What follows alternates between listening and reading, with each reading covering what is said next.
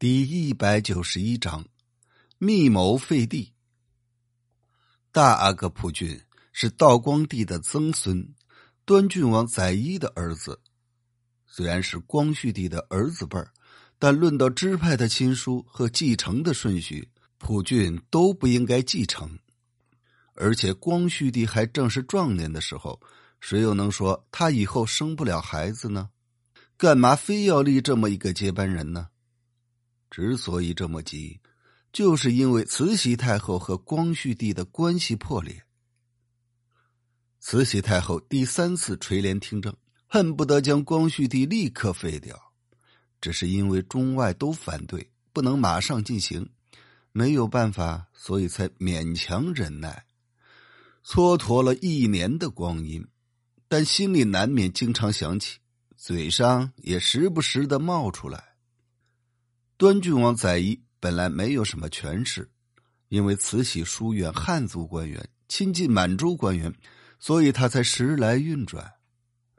他老婆是阿拉善王的女儿，是个出了名的交际花经常去宫里侍奉慈禧。慈禧游览时，他经常亲自扶着轿子，格外讨好，于是得到了慈禧的宠爱。普俊刚刚十四岁。跟着母亲进了宫，性格虽然暴躁，但为人还是很机敏的。见了慈禧，立刻下跪磕头，彬彬有礼的样子。慈禧一看他机灵，就经常叫他来玩所以普俊就渐渐得宠。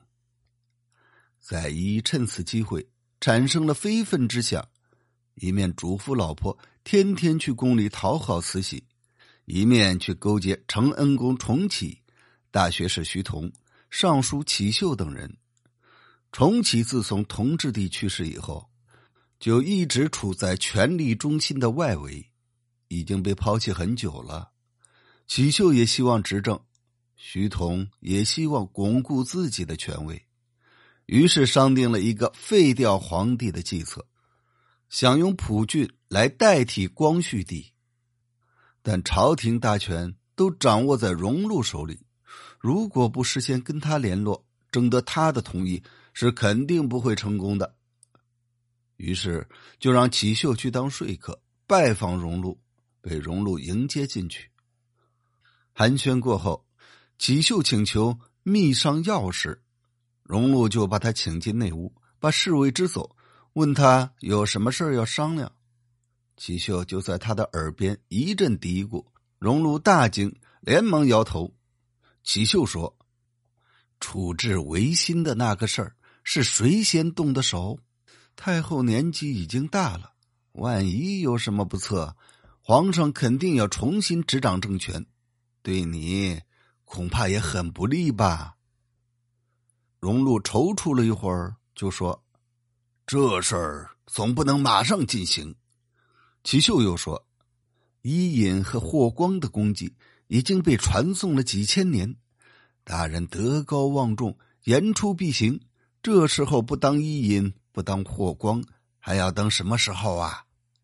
荣禄说：“这样的大事我不能发难。”齐秀说：“重启、徐同二人先去秘密请求，然后大人再在旁边赞成，还怕这事儿不成吗？”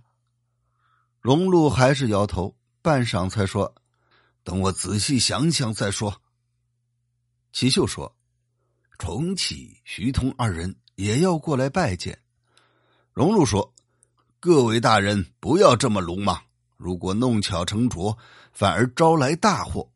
重启、徐通两位大人也不用过来了，等我仔细想想，自然会通知你们。”齐秀随即告别。回去报告了重启、徐同二人。重徐二人仍然乘着轿子过来拜见荣禄。到了荣禄家里，门上有人出来阻拦，只好闷闷不乐的回去了。他们回来又跟启秀商量说：“荣大人不答应，怎么办才好呢？”启秀说：“荣大人不是不答应，他只是不想当第一个提议的人。”如果两位大人已经打定主意了，可以先试着写份报告上去。就算太后不答应，也不至于怪罪，又有什么好担心的呢？就在这天晚上，两人秘密写了份报告，第二天早上就交了上去。退朝以后，慈禧看了报告，立刻召见各位大臣进宫商量这件事儿。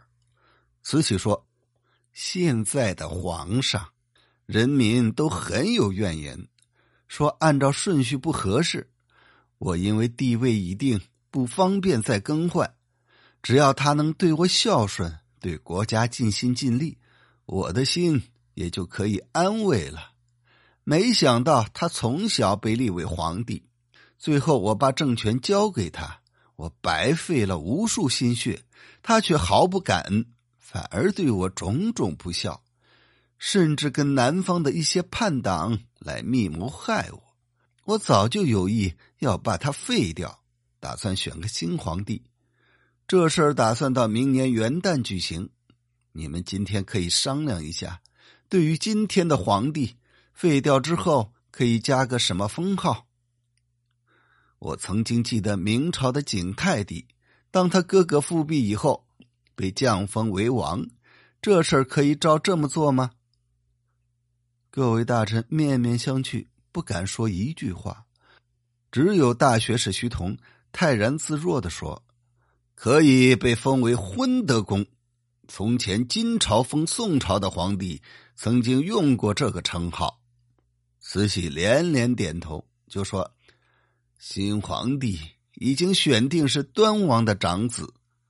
端王秉性忠诚，众所周知，以后可以常来宫里监视新皇帝读书。”端王听了这话，比吃了雪糕还凉快。正想磕头谢恩，忽然有一位白发苍苍的老头磕头劝阻说：“这事儿还得从缓呐，如果迅速决定，恐怕会引起南方骚乱。太后英明，所选择的小皇帝肯定也是贤良的，但一定要等到当今皇上去世以后才能举行。”慈禧太后一看，原来是军机大臣、大学士孙家鼐。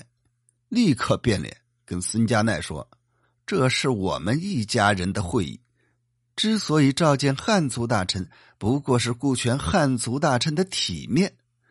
你给我退出去，等我问问皇帝，再宣布命令。”各位大臣退出去，端王怒气冲冲的看着孙家鼐，恨不得一口吃了他。